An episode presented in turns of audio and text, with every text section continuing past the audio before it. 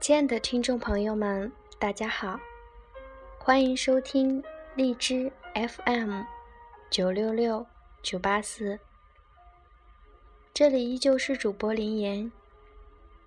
这一期林岩给大家带来的节目，依旧是林岩最爱的张嘉佳睡前故事之一。我希望有个如你一般的人。我希望有个如你一般的人，张嘉佳。管春是我认识最伟大的路痴。他开一家小小的酒吧，但房子是在南京房价很低的时候买的，没有租金，所以经营起来压力不大。他和女朋友毛毛两个人经常吵架，有一次劝架兼蹭饭，我跟他俩在一家餐厅吃饭。两人怒目相对，我埋头苦吃。管春一刷筷子，气冲冲去上厕所，半个小时都没动静。毛毛打电话，可他的手机就搁在饭桌，去厕所也找不见人。毛毛咬牙切齿，认为这狗东西逃跑了。结果他满头大汗的从餐厅大门奔进来，大家惊呆了。他小声说。上完厕所，想了会儿吵架用词，想好以后，一个劲儿往回跑，不知道怎么穿越走廊就到了新华书店。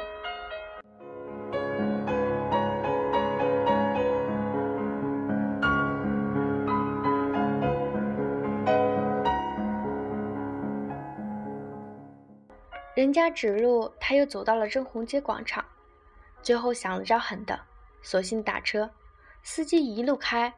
又没听过这家饭馆，描绘半天，已经开到了鼓楼，只好再换辆车才找回来的。在新街口吃饭，上个厕所，能迷路迷到鼓楼，毛毛气得笑了。他们经常吵架的原因是酒吧生意不好，毛毛觉得不如索性转手，买个房子准备结婚。管春认为酒吧生意再不好，也属于自己的心血。不乐意卖。当时我大四，他们吵的东西离我太遥远，插不进嘴。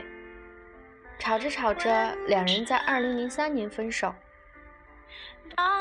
毛毛找了个家具商，常州人。这是我知道的所有讯息。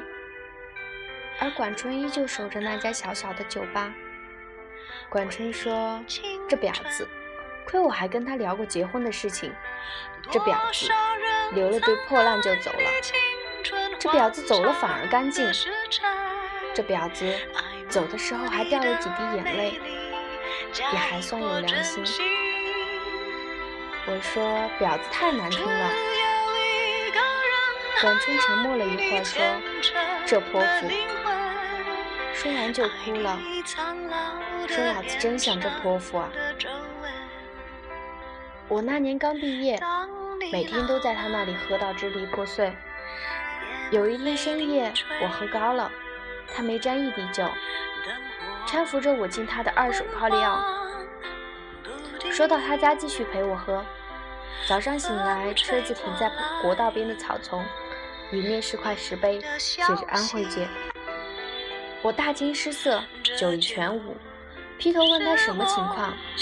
管春揉揉眼睛说：“上错高架口了。”我说：“那你下来呀。”他羞涩地说：“我下来了，又下错高架口了。”我刹那觉得脑海一片空白。管春说：“我怎么老是找不到路？”我努力平静，说：“没关系。”管春说：“我想通了，我自己找不到路，但是毛毛找到了。他告诉我，以前是爱我的，可爱情会改变。”他现在爱那个老男人，我一直愤怒，这不就是变心吗？怎么还理直气壮的？现在我想通了，变心这种事情，我跟他都不能控制。就算我大喊“你他妈不准变心”，他就不变心了吗？我插变心他大爷！我说你没发现迹象？有迹象的时候就得缝缝补补的。管春摇摇头，突然暴跳：“冯蛋蛋，都过去了，我们还聊这个干嘛？”总之，我想通了，但别让我再碰见这表，这泼妇。我心想，这不是你开的头吗？发了会儿呆，我问你身上有多少钱？他会答四千。我数数自己有三千多，兴致勃勃地说：“我有条妙计，要不咱们就一路开下去吧。碰到路口就扔就扔硬币，正面往左。”反面往右，没心情扔就继续直走。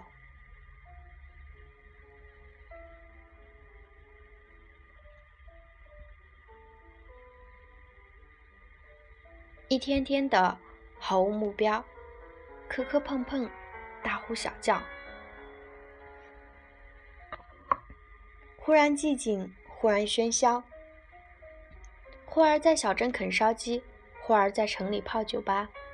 艰难地穿越江西，拐回浙江，斜斜插进福建，路经风光无限的油菜田，依山而建的村庄，两边都是水泊的窄窄田道，没有一盏路灯。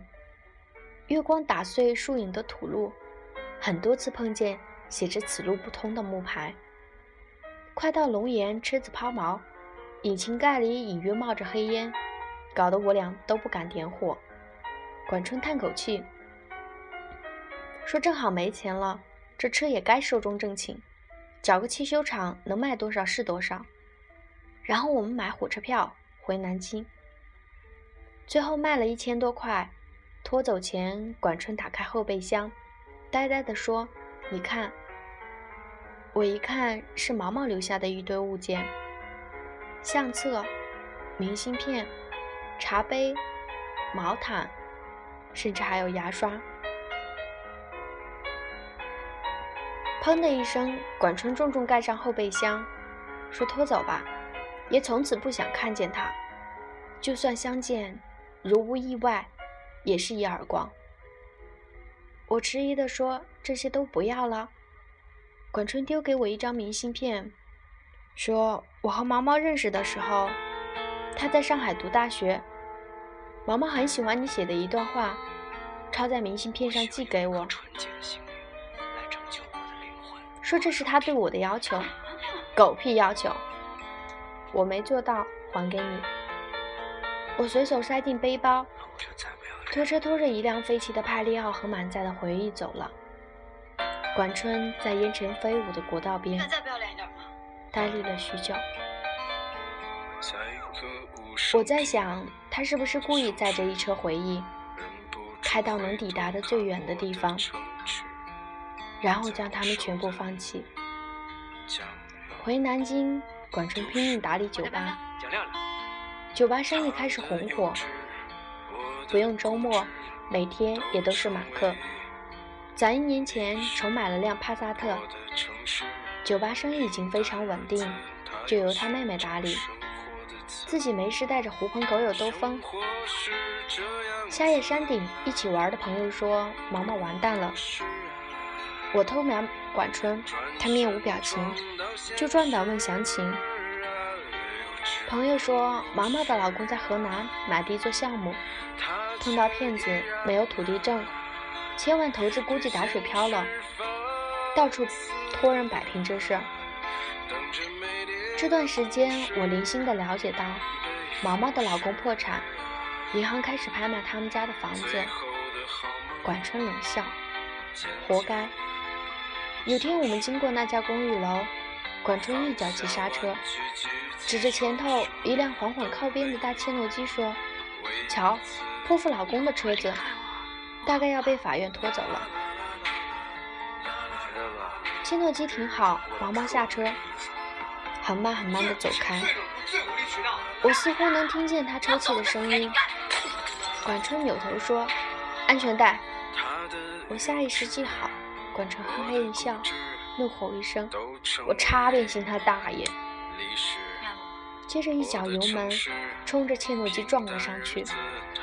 两人没事，气囊弹到脸上，砸得我眼镜不知道飞哪去了。